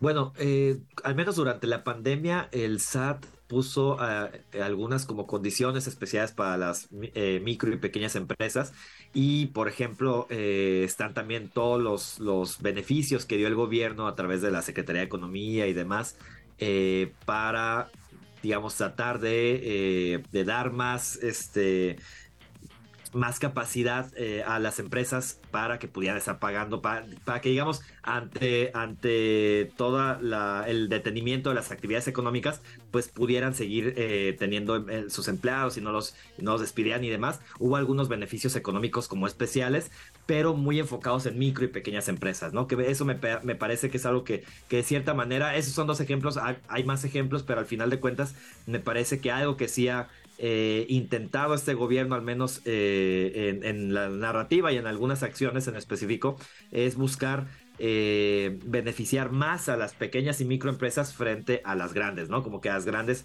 ha habido un, una política mucho más rígida en términos de no dar, por ejemplo, ningún tipo o, un menor tipo de, de beneficios fiscales, de todo ese tipo de condonaciones y demás que antes se hacían y con las, eh, las pequeñas y las microempresas, pues no ha habido eso, ¿no? Digamos, no, no ha habido ese, ese tipo de, tratamiento. Podría ser mejor, ah, o sea, hay, hay distintas, eh, este, distintas formas en las cuales el gobierno podría eh, tratar de beneficiar más a las, a las pequeñas y microempresas, pero al final de cuentas eh, me parece que sí queda claro que eh, en todo caso cuando este, este sexenio, el gobierno de este sexenio ha tratado de beneficiar a las empresas, ha sido especialmente a este grupo de las micro y pequeñas empresas, que además hay que decirlo, son la mayor parte de las empresas eh, en el país, son, son mayoría en el país. Eh, tal vez al, ser pequeñas emplean un porcentaje menor de, la población ocupada, pero al final de cuentas la mayor cantidad, el mayor porcentaje de las unidades económicas del país son eh, pequeñas eh, y micro. Y también hay que decirlo, algo que se creía, digamos, otro de los mitos que había respecto al salario mínimo era que por este proceso que justo estamos hablando, eh, impactaba en el empleo, ¿no? Entonces siempre se decía, si aumentas el salario mínimo, va vas a aumentar el desempleo y entonces por eso pues hay que seguirles pagando poco, ¿no? Básicamente. Y lo que ha demostrado también eh, eh, estos años de, este experimento, por decir así, que hemos visto en México, es que realmente la ocupación no ha bajado. Estamos en mínimos récord desde hace varias décadas en el menor porcentaje de población desocupada. Eh, habría que complejizar el por qué. Digamos, este, yo, yo siempre pongo muchos, muchos acotaciones al por qué la población eh, no puede estar desocupada en el país, ¿no? Pero más allá de eso, esta idea de que iba a aumentar el desempleo con aumentar el salario mínimo realmente se ha probado que es, eh, que es incierta, ¿no? Que en México no ha, no no ha pasado eso, está en, en, porcentajes mínimos la, la, población desocupada y eso muestra que al final de cuentas, incluso este impacto que ha tenido de duplicar el salario mínimo, pues no ha generado desempleo en las micro y las pequeñas empresas, que al final de cuentas han buscado otras estrategias para sobrevivir, para seguir teniendo sus ganancias, pero eh, dando pues eh, salarios más dignos a, sus empleados. Y llama más la atención sobre todo cuando es eh, después de una pandemia, ¿no? que se ha mantenido o, que ha permanecido esta, esta situación. Y, al parecer en términos generales es positivo, obviamente como bien señalas con sus notas a pie de página, pero es positivo. Y aunque, como bien lo decías, impacta de manera general, ¿no? y crea una base ¿no? De, estabilidad. De entrada, si tienen estimaciones a cuántas personas impactaría de entrada arrancando este 2024, ¿no? Y cómo se traduce esto, ya entrando al otro tema, Max, en estabilidad social, ¿no? Y en ir acotando estas desigualdades de las que, bueno, hemos hablado por mucho tiempo. Sí, em, Mira, es, un tanto difícil las, o ha sido eh, durante estos años un tanto difícil estimar a, qué porcentaje de la población ocupada impacta directamente este aumento del salario mínimo, porque las cifras del IMSS vienen en estos rangos que te dicen eh, eh, es un porcentaje muy, muy pequeño que gana menos del salario mínimo en, eh, el IMSS, lo cual es, es un tanto raro que, que, el mismo IMSS tenga esta estadística porque pues nadie debería de ganar menos del salario mínimo, es menos del 0.1%, pero sí, lo decía hace rato, el 50% de la población está entre ese rango de uno y dos salarios mínimos. El problema es que no nos, no nos especifica el IMSS quiénes ganan menos de 250 pesos, que serían los que se verían directamente beneficiados, pero si 50% eh, de la población ocupada gana entre, ese, entre esos dos rangos, seguramente el porcentaje de todos modos es un porcentaje muy importante, quienes se verán beneficiadas directamente por el aumento de ese salario mínimo. Y como bien decías, en esta parte de la estabilidad me parece que es que es, que es fundamental mencionarlo. O sea, al final de cuentas, eh, hace rato que hablábamos de los beneficios, por ejemplo, se me pasó mencionar que, pues un beneficio para las micro y pequeñas empresas es que mientras más dinero tengan los trabajadores, pues más pueden gastar en esas micro y pequeñas empresas, que sobre todo esas unidades económicas están localizadas normalmente o, suelen ser eh, digamos, objetivo de consumidores que tienen eh, ingresos bajos, ¿no? Entonces, si los consumidores con ingresos bajos están aumentando sus salarios, pues tienen más dinero para gastar en estas micro y pequeñas empresas. Entonces, la realidad es que por eso no, ha aumentado el desempleo, porque las empresas pues tienen costos laborales tal vez más altos, pero están vendiendo más porque hay más consumo en el país, ¿no? Entonces, ese me parece que es uno de los beneficios importantes y es lo que genera estabilidad, que al final de cuentas eh, incluso la recuperación, que podemos eh, cuestionar un poco qué tan rápida ha sido, pero la recuperación económica posterior a, la pandemia, en cierta medida se ha, se ha visto, digamos, eh, se ha visto potenciada por este aumento constante en el, en el salario mínimo. Y pues en general, eh, algo que, que salió en, eh, yo, yo, lo analizo en un artículo que salió en un libro que se llama este, su, súbanle, el salario digno se llama, este, que salió hace poquito y ahí puse un artículo, analizaba cómo ha cambiado la desigualdad salarial en los últimos años y realmente ha bajado. O sea, lo que encontramos es que el aumento del salario mínimo ha hecho que pues esta desigualdad que hay entre los trabajadores, los que ganan menos y los que ganan más, realmente se vaya acotando y pues eso en general termina, termina beneficiando a la sociedad y es una de las de las razones importantes por las cuales el eh, perdón, la desigualdad completa económica, la desigualdad económica en el país pues ha venido eh, decreciendo durante los últimos años. Claro. Y finalmente de mi parte, Max, preguntarte eh, ¿qué, verías para los próximos meses, ¿no? Te digo, no tenemos una bolita mágica, pero eh, considerando estas tendencias y este estudio que, que, ustedes llevan a cabo sobre estos temas, las desigualdades y el salario mínimo, ¿qué prevés para, por ejemplo, un primer semestre, ¿no? Y cuándo tendría que hacer un reajuste, si se tendría que hacer, no sé, en ese sentido. Sí, eh, algo que, me parece interesante para el futuro es que el salario mínimo pues estaba tan bajo que tenía que incrementarse de esta manera exagerada como ha sido de que se duplicó en seis años, ¿no? Pero eso cada vez va a ser, digamos, eh, la, elasticidad de eso, o sea, qué tanto podemos jalar esa liga de subir, eh, de seguir subiendo el salario mínimo durante estos años que vengan, cada vez va a ser menor esa, esa, esa estrategia y realmente lo que tendrá que buscar el, pues el gobierno entrante más bien para el que entre en 2024 será una diversidad de estrategias distintas que puedan seguir incrementando el poder adquisitivo de los trabajadores y que no dependan solo de seguir subiendo el salario mínimo. A ver, eh, al final de cuentas hay estimaciones justo en este libro que mencionaba hace rato este, pueden encontrar un artículo donde hablan de que un salario mínimo digno debería estar entre 12 mil y 15 mil pesos, ¿no? Así muy mínimo. Entonces, eh, pues todavía falta, ¿no? Estamos en 7 mil 500 pesos al mes, eh, casi que todavía se tendría que duplicar más.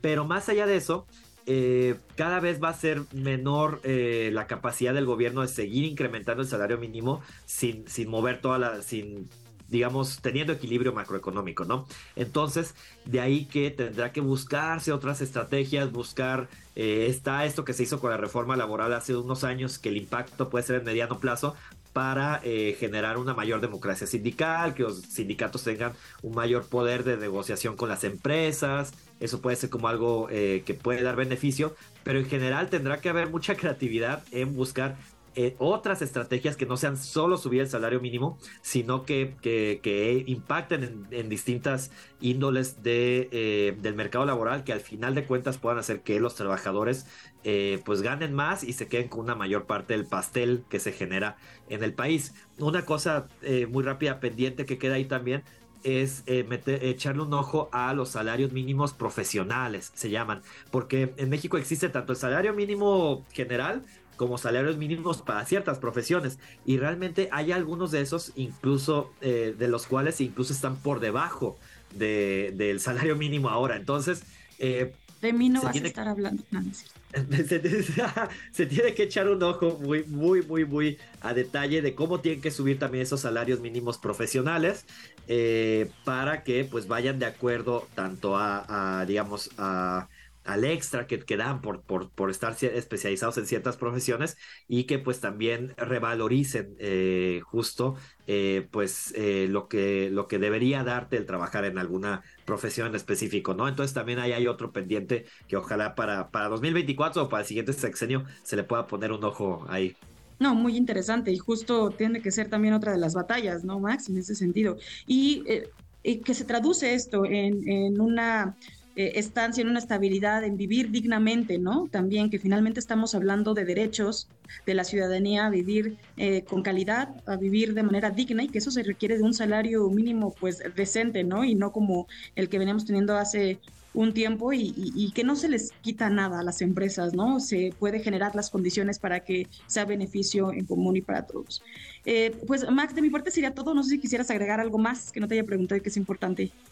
Eh, no, creo que nada más mencionar, eh, recordemos que en 2018 el salario mínimo era básicamente 100 pesos, ¿no? Entonces, a mí de repente me vuela la cabeza pensar, ¿cómo puede ser que a 100 pesos hace al día, hace 6 años y ahora son 200, va a ser 250 pesos, ¿no? Entonces, sí, nada más como, como verlo así para valorar realmente lo importante de esta política y, bueno, puede, puede ser que, tengamos muchas eh, eh, balances distintos de este gobierno, pero ese me parece que es una de las mejores acciones que se han hecho durante varias décadas, entonces pues que, lo tengamos mucho en la mente.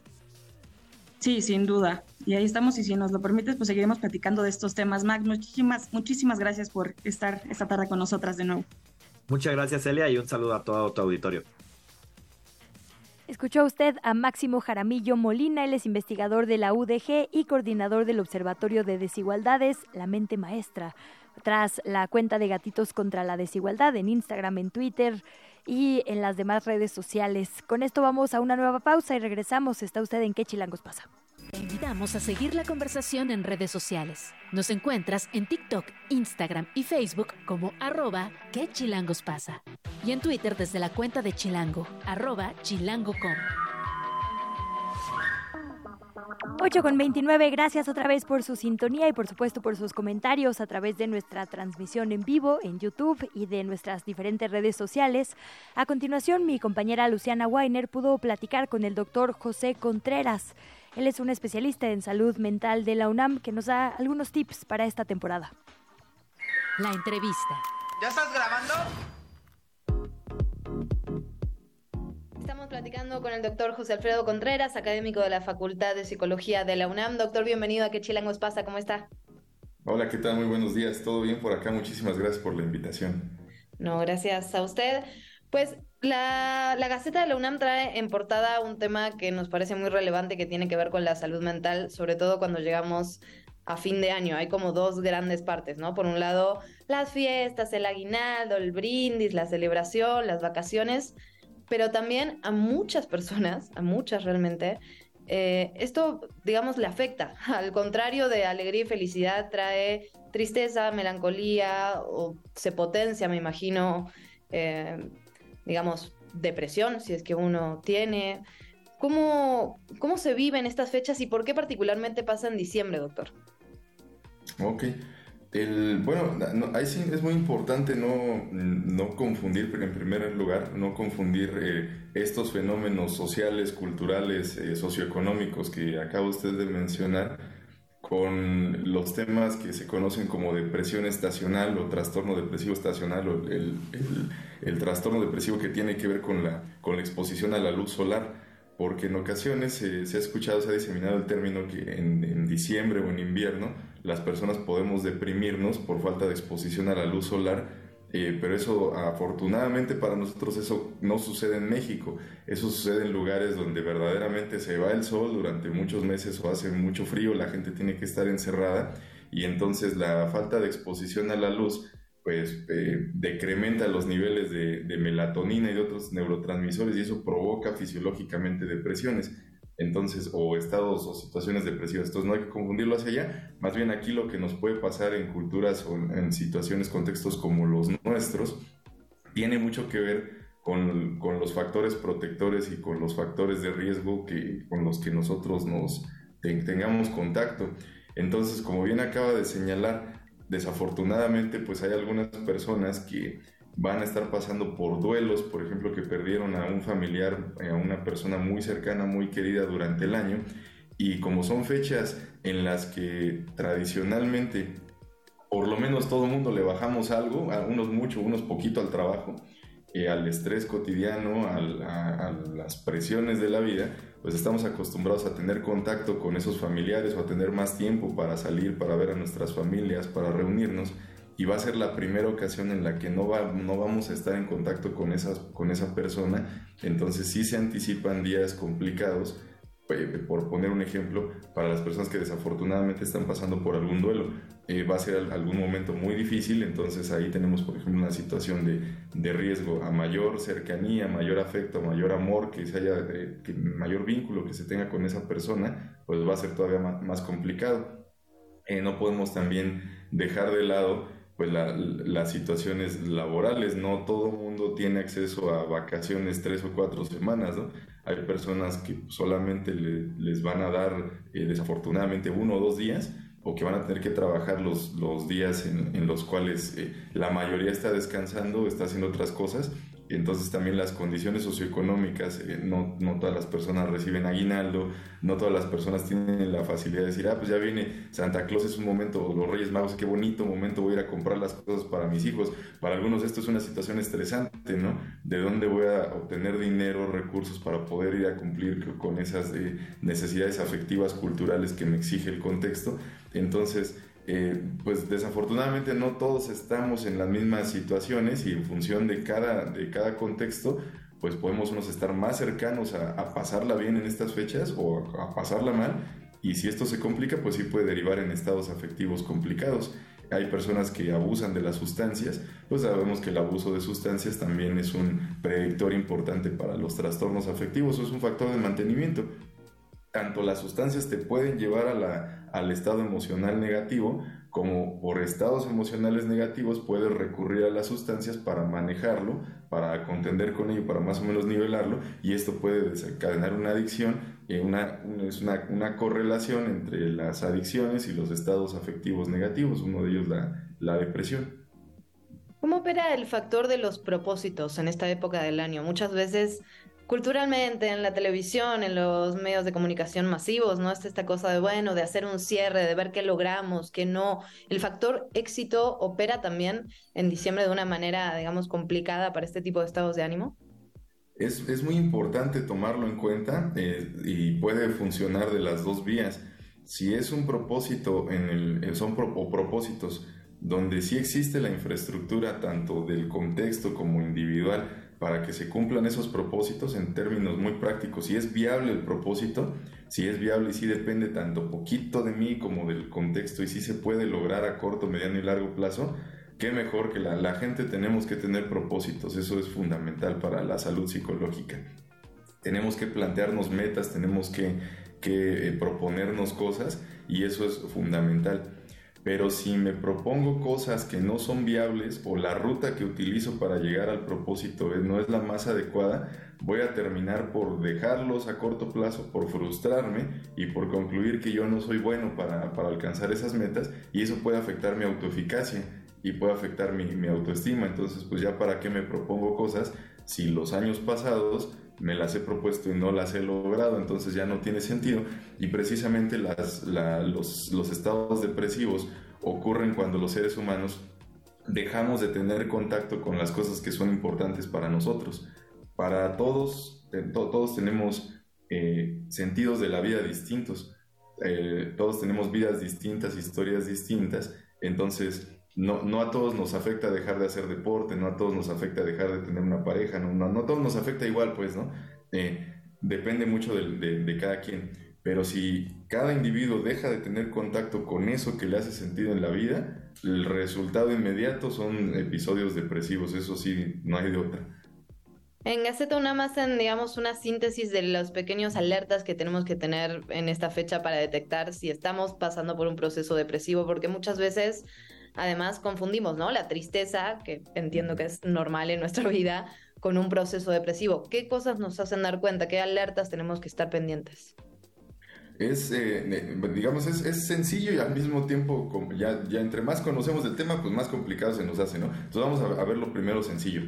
Eh, para que se pueda pensar en una depresión, tiene que existir eh, por lo menos durante, durante al menos dos semanas un estado de ánimo que sea eh, constantemente triste, melancólico, apagado, eh, anedónico, eh, por encima de los otros, ¿no? No se tiene que estar todo el día triste, no, no, no, sencillamente con que la persona nos reporte que el, estado más de ánimo más constante que está experimentando es la tristeza, ya sea que sea durante mucho tiempo o que va y entra, sale, entra y sale, pero que ese sea el estado eh, anímico más representativo, esa es una característica. La otra, que la persona se dé cuenta, no, nos informe, que está perdiendo el interés o placer por las cosas que le causan interés o placer regularmente en la vida, que deje de hacer las cosas que le gustan, que le llaman la atención, que le vaya perdiendo el interés, eh, con esos dos esa es la línea principal. En la mayoría de los casos se presentan las dos cosas al mismo tiempo, es la gran mayoría, pero con una sola que se presente ya podemos sospechar de que hay un problema depresivo. Y el criterio es ese, es durante al menos dos semanas, porque justamente lo que, lo que usted mencionaba es importante. Yo puede ser que ayer haya tenido un muy mal día y el día de hoy esté triste todo el día y no quiera hacer cosas, y entonces, ah, pues ahí están los dos criterios, ¿no? Triste todo el día y no quiere hacer cosas, sí, pero es un día. Entonces, eh, a lo mejor mañana martes, oye, ya se me pasó. Entonces, tiene, en, un, en, un, lapso de mínimo dos semanas ya nos damos cuenta si esto es constante. Ahora bien, eso es en el terreno afectivo. En el, también tenemos que indagar acerca, del terreno cognitivo, es decir, lo que pensamos. Si los pensamientos son de, de desesperanza, de que el futuro no tiene sentido, eh, si, si, cuesta mucho trabajo concentrarse, si se fatiga uno mucho al momento de, de, pensar o como que no le empiezas a encontrar sentido a la vida, puede, puede haber pensamientos de inutilidad, de fracaso, incluso de muerte, no necesariamente de me quiero suicidar, eso también puede pasar, pero sencillamente al pensar qué pasaría si yo no estuviera aquí, no habrá otra alternativa, qué pasará el día que yo no esté. Pensamientos de ese, de ese tipo es el factor cognitivo y de otro lado el factor somático, el factor neurovegetativo, es decir, la constante fatiga, la disminución en el peso, eh, los cambios en el patrón de sueño, los cambios en el patrón de, alimentación, la falta de capacidad para concentrarse. Entonces, esos son como la, el gran espectro de, síntomas, ¿no? Y ahora el lado difícil. Eh, puede ser que una persona esté pasando por un duelo, por poner un ejemplo. Si yo perdí, vamos a suponer, a mi mamá o a mi papá, eh, a, a mi hijo, ¿no? Que son pérdidas muy fuertes en la vida de alguien pues claramente se espera que durante el primer año pues me esté pasando todo este tipo de situaciones, ¿no? Que no tenga ganas de hacer cosas, que no, que verdaderamente no le encuentre sentido a la vida, que esté pensando en, incluso en qué pasaría si ya no estuviera yo, que esté enojado. Entonces, cada caso es distinto, hay que, hay que analizarlo por, por separado porque los duelos pueden confundirse mucho con las depresiones. Entonces, bueno, pero ya entre más nos metemos, pues es más complicado, ¿no? En general, al principio de lo que le comentaba. Ahora bien, yo ya detecto que estoy pasando por un proceso depresivo, pasan los 15 días, tengo estos dos escenarios. ¿Qué hago? ¿A dónde me dirijo? Ahí, digamos, bueno, primero prejuicios con respecto a la salud mental y por otra parte también cierto, cierto mito que, que se basa en una realidad que tiene que ver con que atenderse a veces es caro, es inaccesible. ¿Tenemos opciones, doctor? Claro, es muy importante. El, el criterio de, dos semanas, primero que antes es para aclararlo para la audiencia, eso es para diagnosticar un trastorno, un episodio depresivo. Cuando alguien dice, sí, ya está el diagnóstico y cualquier profesional lo firma, ¿no? Pero no necesariamente tenemos que esperarnos a, recibir un diagnóstico como para decir, sabes que algo ya anda mal. Entonces, eh, ese es un criterio eh, científico, el de dos semanas, ¿no? Pero también hay otros criterios, hay un criterio también muy individualizado. Si yo como persona, un criterio subjetivo, si yo como persona llevo tres días y ya con esos tres días ya necesito, ya digo, ¿sabes que Ya, ya necesito atención, bienvenido, ¿no? Ningún profesional le vamos a decir, oye, no, ¿sabes qué? Espérate otros 12, ¿no? U otros 11 o, seis 6 meses. No, no, no, no, Desde, la, desde que la persona diga, esto que me está pasando ya no me gusta, ya no me estoy sintiendo bien, ah, no, pues adelante, bienvenido a cualquier clínica de atención psicológica. Entonces, eh, bueno, alternativas sí hay muchas, por ejemplo, la UNAM, tenemos muchos centros de atención psicológica que o bien son gratuitos o bien son a muy bajo costo, pensando justamente en la, en la población general. Eh, hay clínicas del lado oriente, del lado norte, del lado sur de la ciudad. Eh, con gusto se les pueden hacer llegar los, teléfonos. Hay un call center de la, de la universidad. La Facultad de Medicina también tiene atención a muy bajo costo, bien gratuita, no solamente psicológica, también psiquiátrica y también tiene una clínica de sueño, por ejemplo. Entonces, eh, bueno, también los servicios públicos que están a, la mano, los, el servicio de atención psicológica del 911, de Locatel, de Saptel, eh, a, corto plazo, ¿no? Y toda la atención que brinda la universidad. Eh, y bueno, los servicios particulares, pues esos también están siempre disponibles. Doctor, muchísimas gracias de verdad por esta conversación, por su tiempo.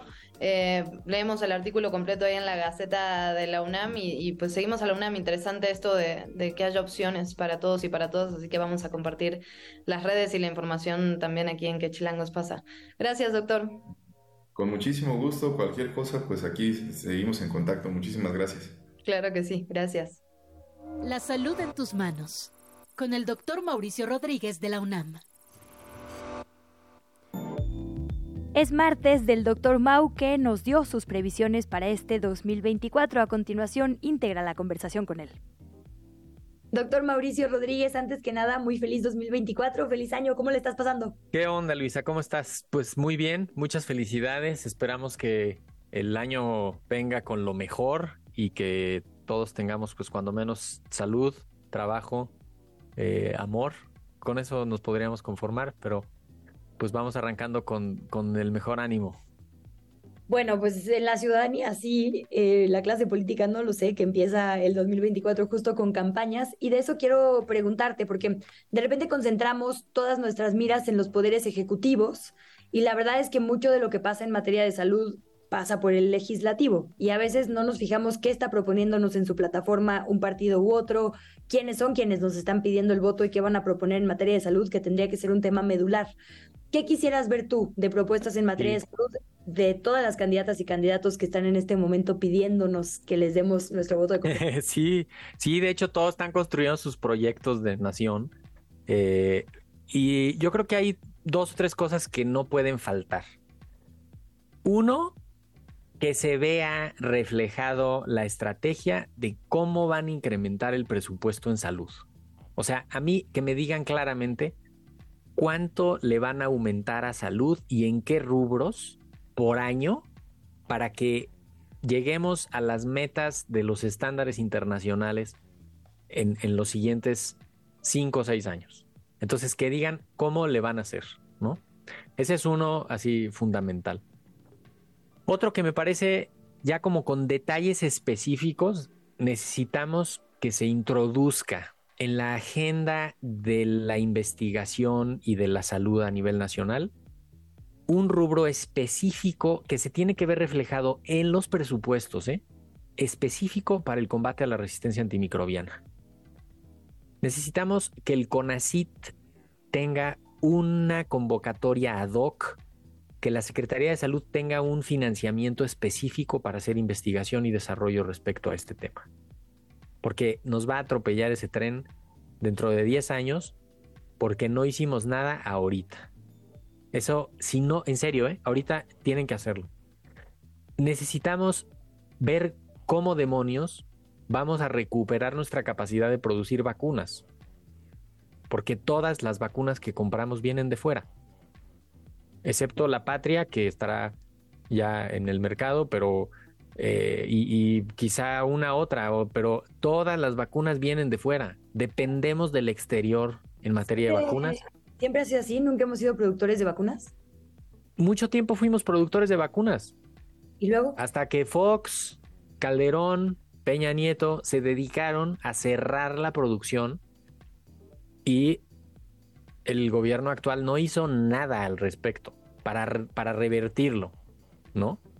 Es que la pandemia, te van a decir, no, es que estaba difícil por la pandemia. Bueno, había que haber invertido en las plantas de producción de Birmex desde el primer día para que Birmex volviera a ser productor. Y había que haberse aliado con los productores privados para que produjeran en México vacunas con incentivos. Pero bueno, no lo hicieron. Eso necesitamos que eso quede absolutamente bien dicho en las, en las campañas. Yo creo que ese, ese es uno de los temas cruciales que, que pues, se debe de hacer. Ahora, carta a los Reyes Magos. Estamos a tiempo. me encantaría ver un Instituto Nacional de Dermatología. Me encantaría ver un Instituto Nacional de Oftalmología. Me encantaría ver un Instituto Nacional de Medicina Tropical Enfermedades Infecciosas. Porque no hemos tenido nuevos institutos nacionales. Hicieron el Instituto de Geriatría, que es como un órgano asesor del gobierno, y el Instituto de Medicina Genómica, que no termina claro, quedar claro qué, en, qué va, ¿no? O sea, mucha investigación, no tiene atención médica, pero no estaría mal que creciera la atención y que se hicieran estos institutos nacionales de que, te estoy diciendo y que mejore la, la infraestructura de los hospitales y esto. O sea, sí, sí tenemos ahí un, pues muchos pendientes para este año. Doctor Mau, también son épocas de empezar con los propósitos del 2024. Normalmente en la cena de fin de año nos comimos una uva diciendo, ahora sí voy a hacer ejercicio, ahora sí voy a comer mejor, ahora sí voy a cuidar bien a mis hijas e hijos. ¿Qué, tendría que ser nuestra prioridad de uvas, pues? Eh, sí, pues es eh, uno, eh, procurar una vida saludable, que empieza pues por comer bien, por dormir bien, por trabajar bien, por tener una salud eh, psicoemocional con tu entorno, alejarte de lo que te hace daño, este, buscar reparar algunos daños que se tengan. En la vida cotidiana está, la vida está en los detalles cotidianos. Entonces, pues si le cierras ahí a la comida que no aporta, si le cierras ahí a las ideas que te frenan, que te, ¿no? En, en la vida cotidiana, por ahí vas a poder eh, cuando menos avanzar en el sentido de la, de la salud. Eh, hacerse cargo de las enfermedades también es importante. No tenerle miedo a los diagnósticos, entrarle, este, evitar secuelas. Eso también a veces lo hacemos a un lado.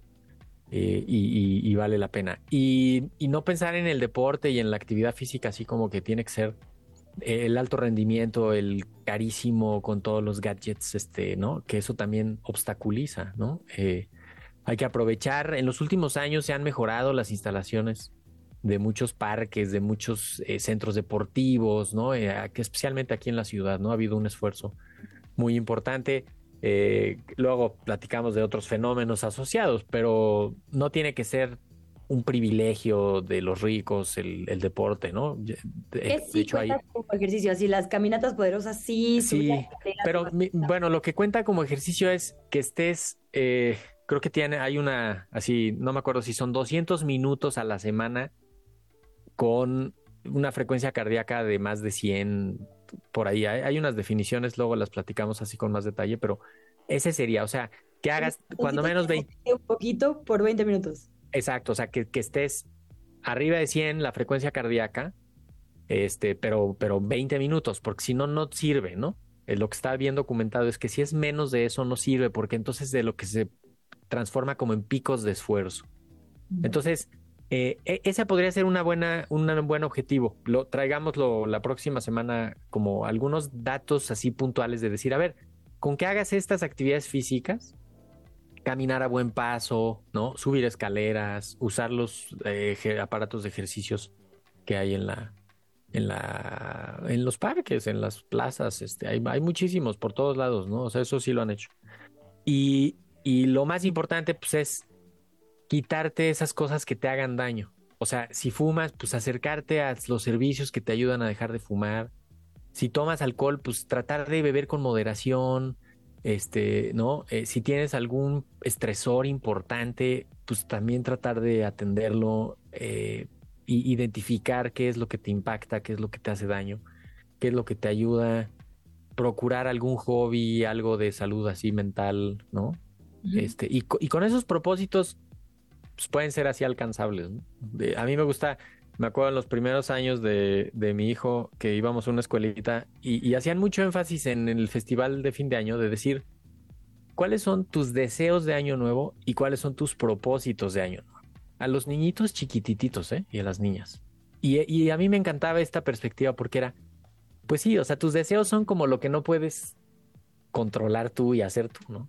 Pero tus propósitos sí los puedes hacer. Entonces, pues primero identificar cuáles son propósitos y cuáles son deseos y cuáles puedes hacer tú para, para lograrlos y que van a transformar tu entorno y cuáles otros pues puede ser parte del cambio y de la transformación y de la mejora y de así a nivel colectivo grande, ¿no?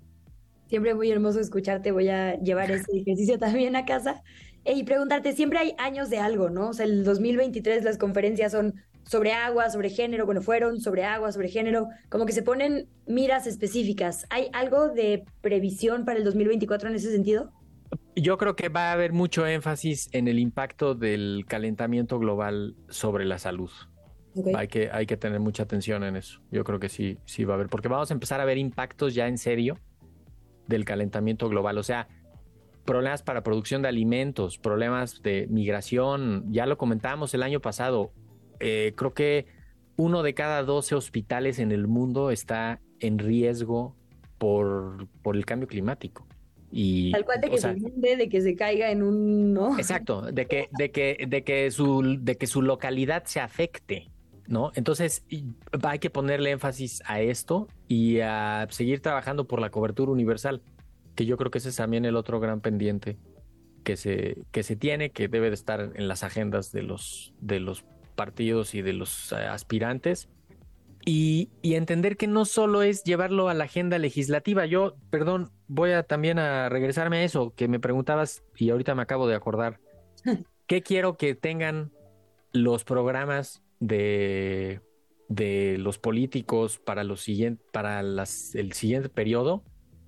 Que se atrevan a hablar del final de la vida digno, que se atrevan a hablar de, de la muerte asistida, como final de la vida con dignidad. Nadie le quiere entrar a eso en serio.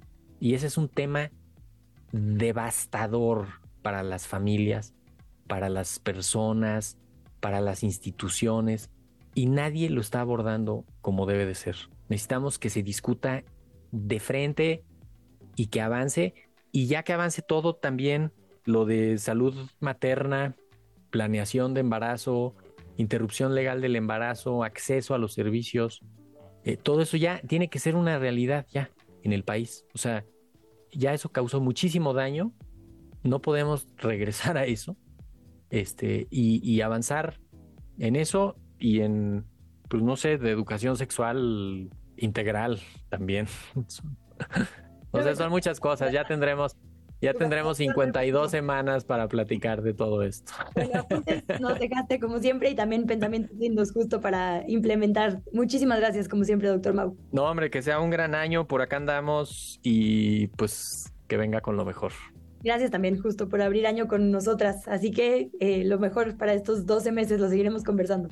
Con muchísimo gusto, un abrazote, felicidades. Te invitamos a seguir la conversación en redes sociales. Nos encuentras en TikTok, Instagram y Facebook como arroba que pasa.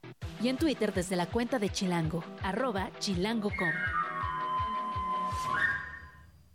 Antes de irnos, el presidente López Obrador reiteró que va a enviar una iniciativa para que jueces y magistrados sean electos por el pueblo de forma democrática. Dijo que será lo más pronto posible. Solo así, dijo, se va a poder limpiar el Poder Judicial de la corrupción.